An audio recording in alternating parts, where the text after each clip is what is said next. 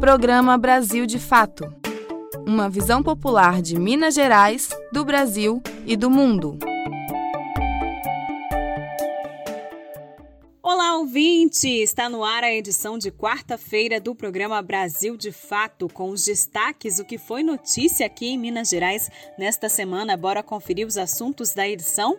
Depois de quase três meses, finalmente Romeu Zema anuncia a data para o pagamento do auxílio emergencial estadual. Em fala preconceituosa, o governador afirmou que a maioria dos mineiros vai gastar todo o benefício no bar. Edição traz entrevista com a deputada estadual Beatriz Cerqueira, do PT. Ela é integrante da CPI, que investiga irregularidades praticadas pelo governo dentro da CEMIG. Contratos sem licitação, uso político da empresa e espionagem dos funcionários são algumas das denúncias. Brasileirão entra na reta final com partida entre Atlético e Chapecoense. Você vai conferir todos os destaques da rodada no Giro Esportivo com Fabrício Farias. Não saia daí, eu sou a Amélia Gomes e eu sigo com você pela próxima meia hora. Brasil de fato chegou, bora escutar. Brasil de fato chegou. O programa popular Brasil de fato chegou. Bora escutar. Brasil de fato chegou. O programa popular. A gente começa o programa de hoje falando das graves denúncias que estão vindo à tona com as investigações da Comissão Parlamentar de Inquérito da Assembleia Legislativa de Minas Gerais, que investiga o má uso, corrupção e irregularidades praticadas pela gestão da CEMIG durante o governo de Romeu Zema. E para falar sobre esse assunto, nós conversamos com a deputada estadual Beatriz Cerqueira, do PT. Ela integra a comissão e detalha para a gente todas as denúncias mais graves e os próximos passos nas investigações. Confira! Entrevista Brasil de Fato. Pelo programa Brasil de Fato, nós conversamos agora com a deputada estadual pelo Partido dos Trabalhadores, Beatriz Cerqueira, que integra a Comissão Parlamentar de Inquérito da Assembleia Legislativa de Minas Gerais, que investiga possíveis irregularidades praticadas na gestão da CEMIG, a companhia de energia aqui do nosso estado. Deputados, os trabalhos da comissão começaram em junho deste ano, né? E desde então nós temos acompanhado aí diversas irregularidades que foram descobertas pela comissom como a subcontratação de uma empresa que perdeu licitação dentro da CEMIG e também acusação de espionagem dos trabalhadores, entre várias outras acusações aí, né? Para começar a nossa conversa, deputada, eu gostaria que a senhora falasse um pouco para a gente sobre qual que é a situação hoje da CEMIG, identificada pela CPI da Assembleia Legislativa. Situação da atual gestão da CEMIG é gravíssima foi muito acertada a instalação da CPI na Assembleia Legislativa, porque com poderes de uma comissão parlamentar de inquérito, tendo acesso a contratos, documentos, troca de, de e-mails, é, depoimentos, nós conseguimos apurar as irregularidades e a cada depoimento e análise de documentação que chega à CPI, vamos comprovando as irregularidades, desde a prática de retirar servidores de carreira de cargos de gerência e superintendência, de modo a não ter mais mecanismos internos de controle da gestão, até a celebração de contrato bilionário, como foi o caso da IBM, sem licitação, sem nenhum nenhuma concorrência, incluindo aí a continuidade de uma empresa que havia perdido a licitação e continuou trabalhando para a CEMIG através desse contrato bilionário outros contratos é, que são sem licitação, sem concorrência, que são convalidados, quer dizer que primeiro a empresa presta serviço para depois ser formalmente contratada e a cada passo nós vamos identificando mais irregularidades. E o que acho mais grave, que é a, o aparelhamento feito pelo partido novo do governador na gestão da CEMIG, não é?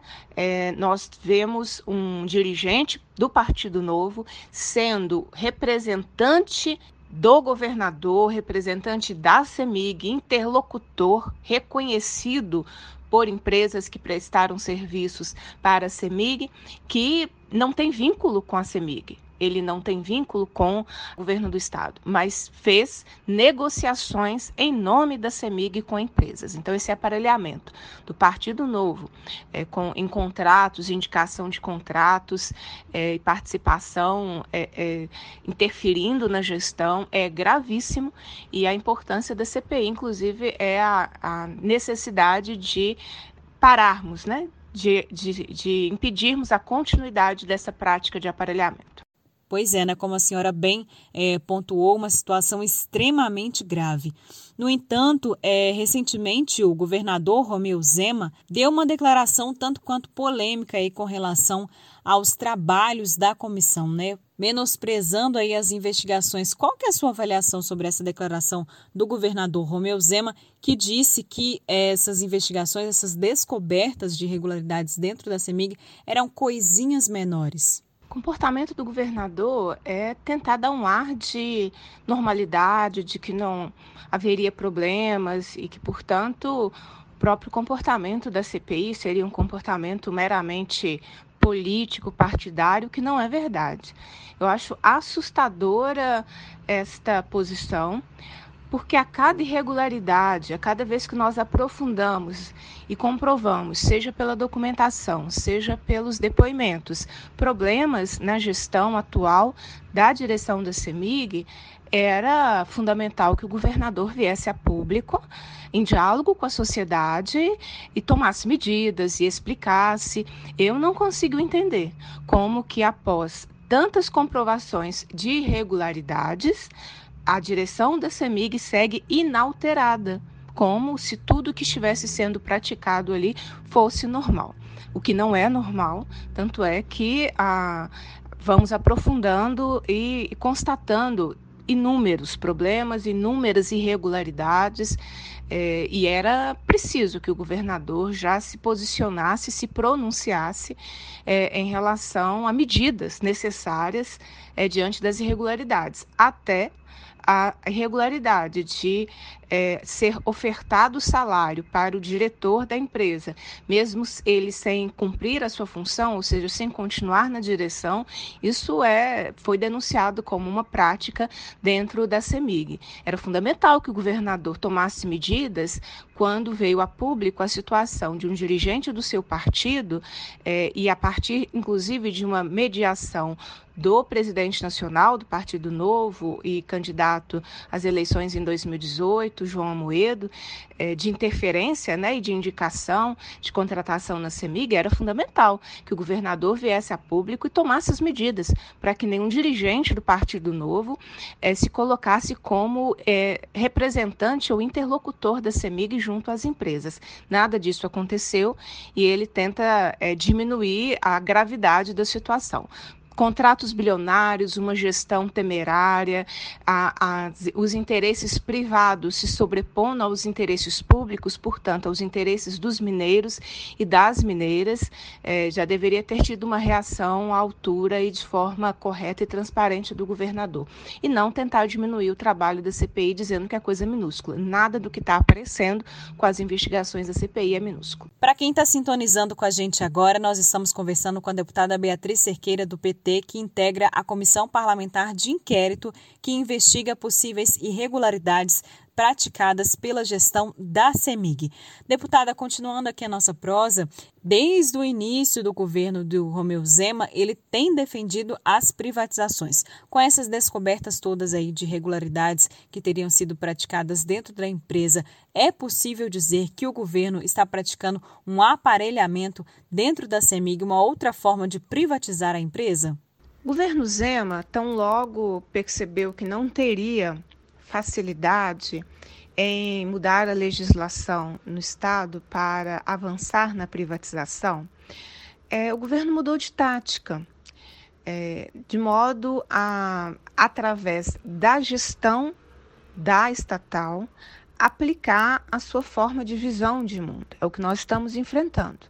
Então, a retirada de servidores de carreira, é, contratos que atendem mais a interesses de mercado do que interesses da estatal, a, empresas tendo acesso a informações importantes, sigilosas é, da estatal, ah, o aparelhamento né, do partido do governador, é, negociar através de um dirigente contratos, é, se apresentar como intermediário da CEMIG, a indicação política para os cargos, numa falsa ideia de que as pessoas teriam sido selecionadas pela, pelo mérito, e o que nós estamos identificando que foram indicações políticas sem esse discurso de critério da meritocracia. É, então, houve uma mudança de tática é, do governo em relação é, à privatização. Como não conseguiria aprová-la, é, passou a, a direcionar através da gestão da empresa para interesses de mercado e para interesses então privados, em detrimento dos interesses dos mineiros e da preservação do patrimônio é, da CEMIG como um patrimônio público. Deputada, para a gente ir encerrando aqui a nossa entrevista, a senhora poderia dizer para a gente até quando vão os trabalhos da CPI? Os trabalhos da CPI vão ah, até o início de novembro e podem ser prorrogados até fevereiro. Vai depender ah, das condições ou da necessidade da sua prorrogação. Então, a gente está na fase ainda de eh, documentação, de receber e analisar a documentação, de receber e, e fazer os questionamentos né, aos depoentes é, mas com certeza, várias irregularidades já estão comprovadas. E no curso da, da, da CPI, nós, te, nós vamos identificando os responsáveis é, e, a partir das suas responsabilidades, a indicar a, o grau de responsabilidade e pelo que cada um deve responder. Nós conversamos com a deputada estadual Beatriz Cerqueira, do PT, que falou um pouco para a gente sobre os andamentos dos trabalhos da Comissão Parlamentar de Inquérito que investiga possíveis irregularidades praticadas dentro da CEMIG durante o governo Zema. Muito obrigada pela sua entrevista. Entrevista Brasil de Fato.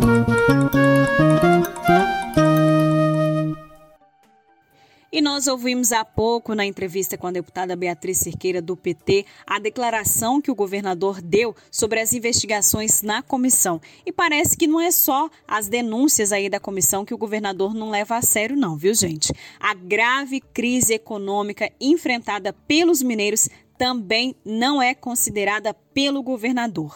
Eu estou dizendo isso porque nessa segunda-feira o Romeu Zema debochou da situação dos mineiros ao anunciar finalmente a data para o pagamento do auxílio emergencial estadual, o governador afirmou que muitos mineiros vão gastar todo o dinheiro do benefício no bar tem condições, gente? As famílias tentando sobreviver nessa crise econômica gravíssima diante da negligência do governo que não faz nada e que finalmente, depois de quase três meses aí que a Assembleia Legislativa aprovou o auxílio emergencial estadual, finalmente o governo resolveu propor uma data para o pagamento do benefício. Romeu Zema faz piada com o povo, né? Falando que as famílias vão gastar esse benefício aí para a alimentação da sua família, para você pagar as dívidas, enfim, resolver os problemas que a gente sabe que são muitos, né, para as famílias pobres aqui do nosso estado, ele debocha falando que as famílias vão gastar tudo no bar.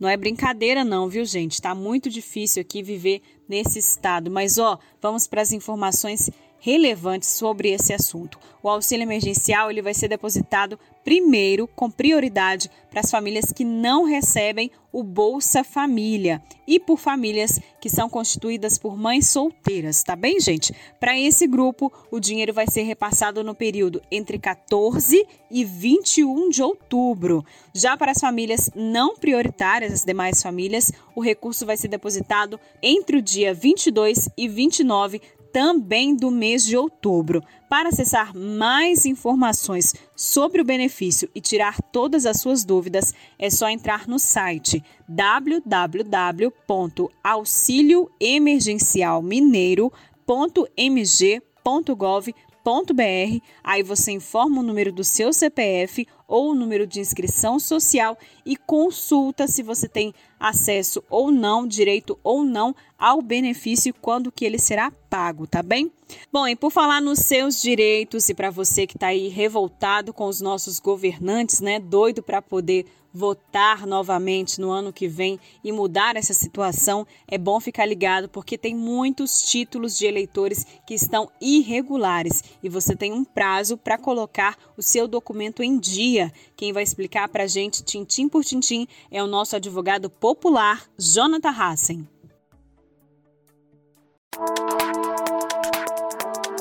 Nossos direitos.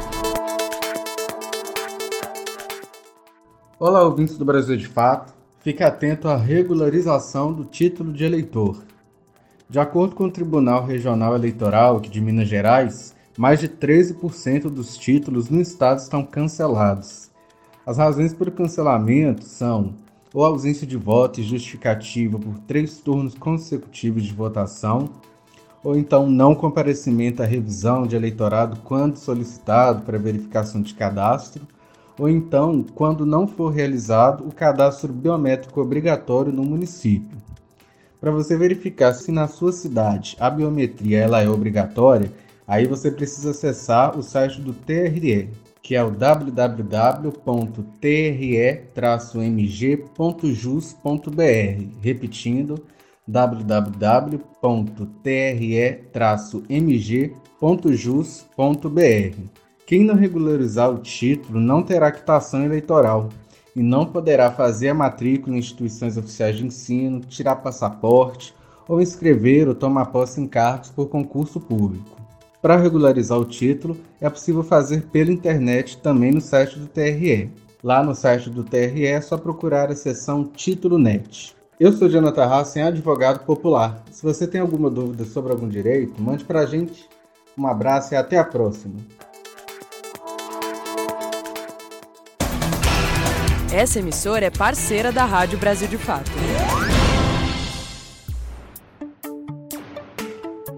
Você está ouvindo o programa Brasil de Fato. Uma visão popular de Minas Gerais, do Brasil e do mundo.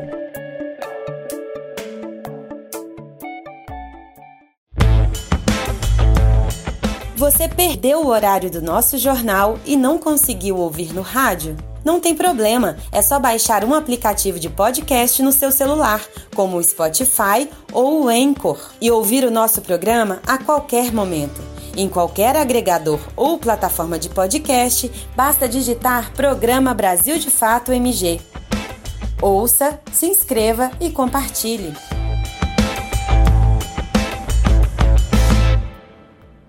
O movimento dos atingidos por barragens lançou nesta segunda-feira, dia 4, uma jornada de lutas para denunciar os seis anos do crime na bacia do Rio Doce e os três anos do rompimento da barragem em Brumadinho, na bacia do Paraopeba.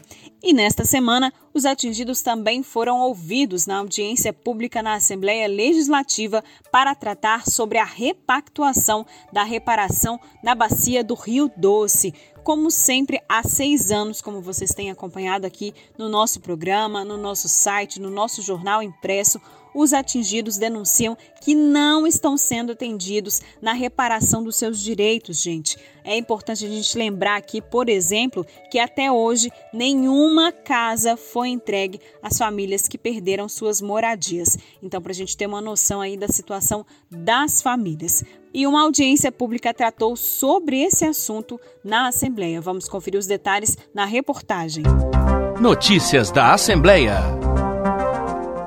Às vésperas do rompimento da barragem de Fundão em Mariana completar seis anos, um quarto acordo para a reparação dos danos provocados na bacia do Rio Doce está em discussão, mas os atingidos pela tragédia denunciam que mais uma vez não participam do processo. O medo deles é que o novo acordo não seja cumprido, assim como os anteriores. Em 2016, a Samarco e suas controladoras, a Vale e a anglo-australiana BHP Billington, criaram a Renova para gerir a reparação dos afetados, o que, segundo representantes dessas pessoas, não ocorreu e por isso o Ministério Público de Minas teria pedido a extinção da fundação. Agora é anunciada a repactuação do acordo com mediação do Conselho Nacional de Justiça, mas o movimento dos atingidos por barragens denuncia que mais uma vez faltam transparência e participação popular. A integrante do MAB, Letícia Faria, diz que o CNJ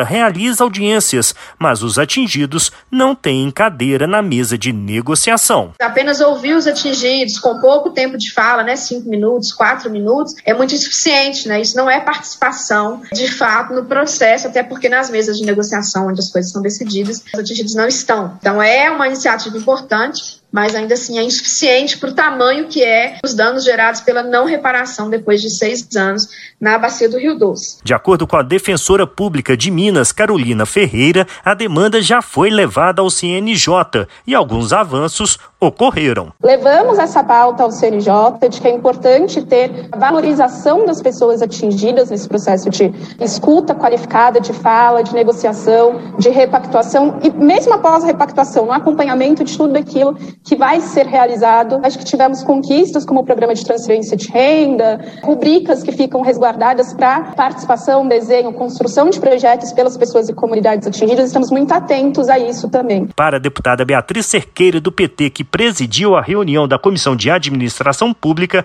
audiências públicas não podem substituir a participação dos atingidos. Como é possível um crime que já aconteceu há quase seis anos atrás ainda terem tantas questões pendentes. Eu não tenho dúvida de que o que existe hoje, inclusive de alguma resposta, é resultado da luta coletiva. Então, Minas Gerais está em dívida com os atingidos e com as atingidas. A barragem da Samarco se rompeu em novembro de 2015, matou 19 pessoas e deixou um rastro de lama na bacia do Rio Doce, que abrange 228 municípios de Minas e Espírito Santo. Da Assembleia Legislativa em Belo Horizonte, Flávio Júnior.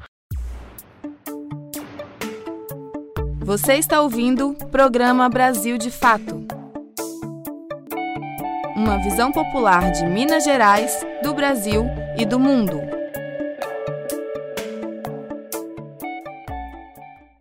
E a luta dos usuários, famílias e trabalhadores para manter vivos os centros de referência em saúde mental de Belo Horizonte seguem a todo vapor. No último dia 29, juristas divulgaram uma carta em defesa do CERSANS de Belo Horizonte e da atual política de saúde mental aqui no nosso município. Vamos conferir mais detalhes na reportagem. Integrantes da ABJD, a Associação Brasileira de Juristas pela Democracia, e da RENAP, a Rede Nacional de Advogadas e Advogados Populares, ambos da seção de Minas Gerais, divulgaram no último dia 29 uma carta criticando a postura da Comissão de Saúde Mental da Ordem dos Advogados do Brasil.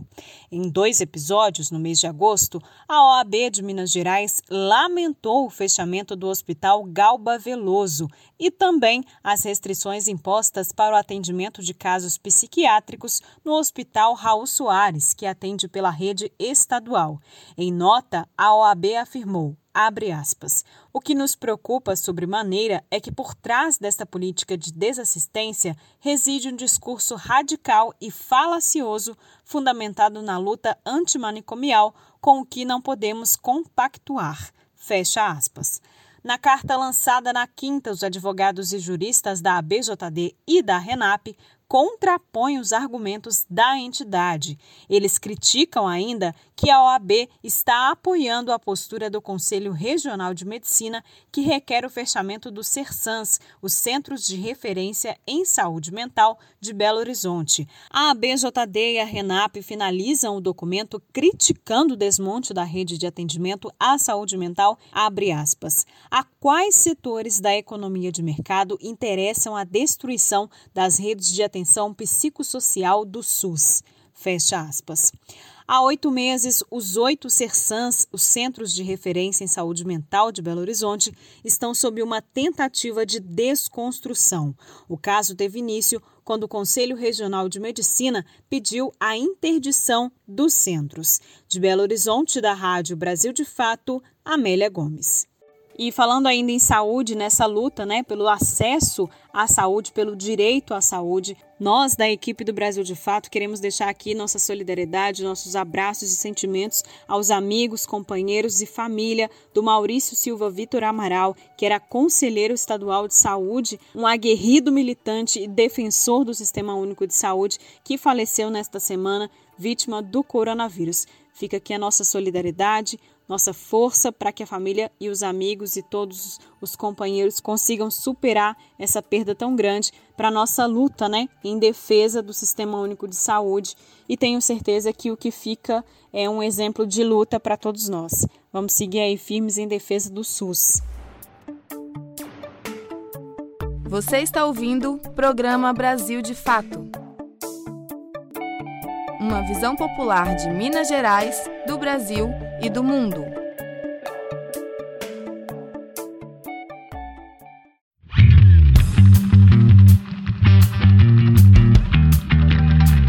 Resenha Esportiva. Tá na hora do nosso giro esportivo com Fabrício Farias trazendo os destaques da rodada. Tem partida do Atlético Mineiro que segue liderando aí no Brasileirão. Giro Esportivo. As principais notícias do mundo da bola com Fabrício Farias. Salve, salve, meu caro ouvinte do nosso Giro Esportivo! O que temos no cardápio para hoje é a 24 rodada do Campeonato Brasileiro. É isso mesmo, depois de muito tempo, teremos aí uma rodada completinha do campeonato no meio de semana. E a 24 rodada começou na noite de ontem, lá no Itaquerão. O Corinthians venceu o Bahia por 3 a 1 e chegou aí, os paulistas chegaram aos 37 pontos, quarto lugar no campeonato, atingiu aí o G4, o Corinthians que cresceu bastante, principalmente após a chegada dos reforços, né? Roger Guedes, Renato Augusto, o próprio William, todos esses jogadores trouxeram aí mais talento para o elenco comandado pelo técnico Silvinho. E aí o Corinthians então está numa crescente muito interessante nesse momento do campeonato. Às 7 horas da noite começam aí os jogos de hoje dessa 24ª rodada e já com quatro partidas muito interessantes. Em Fortaleza, o Ceará recebe o Internacional, teremos também o Esporte recebendo o Juventude, teremos em Chapecó o confronto entre o Lanterninha Chapecoense contra o líder Atlético Mineiro. E também às 7 horas teremos o duelo de Atléticos lá na capital de Goiás, lá em Goiânia, é o Atlético Goianiense contra o Atlético Paranaense. Às 8 e meia da noite teremos um jogo isolado, o Bragantino recebendo o Flamengo, o Flamengo que vem aí com jogos a menos, né? Nesse momento ocupa aí a terceira posição, 11 pontos atrás do Atlético, mas com dois jogos a menos, e tem também muitos desfalques para a partida de hoje, já que conta com vários jogadores distribuídos aí nas seleções sul-americanas que entram em campo a partir de amanhã por mais uma rodada das eliminatórias. Às nove e meia da noite, horário nobre do futebol aí, teremos mais três confrontos: o Fluminense recebendo o Fortaleza, o Coelhão recebendo o Palmeiras no Independência e o ameaçadíssimo Grêmio recebe o Cuiabá. Grêmio que perdeu no final de semana para o esporte por 2 a 1 ocupa nesse momento a 18 posição, está lá na zona de rebaixamento e por mais que tenha partidas a menos, duas partidas a menos que os seus rivais ali de Z4, precisa acordar, precisa dar uma resposta se não quiser realmente ficar nessa zona perigosa do campeonato. A rodada se encerra amanhã com mais um confronto, e não é qualquer confronto, não. É um clássico São Paulo e Santos no Morumbi. É o clássico Sansão que vai acontecer às seis e meia da tarde, fechando aí a 24 rodada. O São Paulo que precisa realmente é, voltar a vencer. É uma equipe que ainda está bastante inconstante. E o Santos, que está ali na boquinha do Z4, né? O 16 colocado com 24 pontos. Caso o Grêmio, por exemplo, vença na noite de hoje, o Santos já vai dormir no Z4 de hoje para amanhã. Então, com certeza, é um clássico paulista que promete bastante. Eu vou ficando por aqui, desejando que você, torcedor, possa desfrutar bastante de mais essa rodada do Campeonato Brasileiro, campeonato que já vai ali se afunilando em direção ali à sua reta final para a gente conhecer quem será o campeão, quem serão os rebaixados. É a partir de agora que a coisa começa a ficar mais complicada e também mais emocionante. Eu vou ficando por aqui e me despeço de você, torcedor, de Belo Horizonte para a Rádio Brasil de Fato, Fabrício Farias.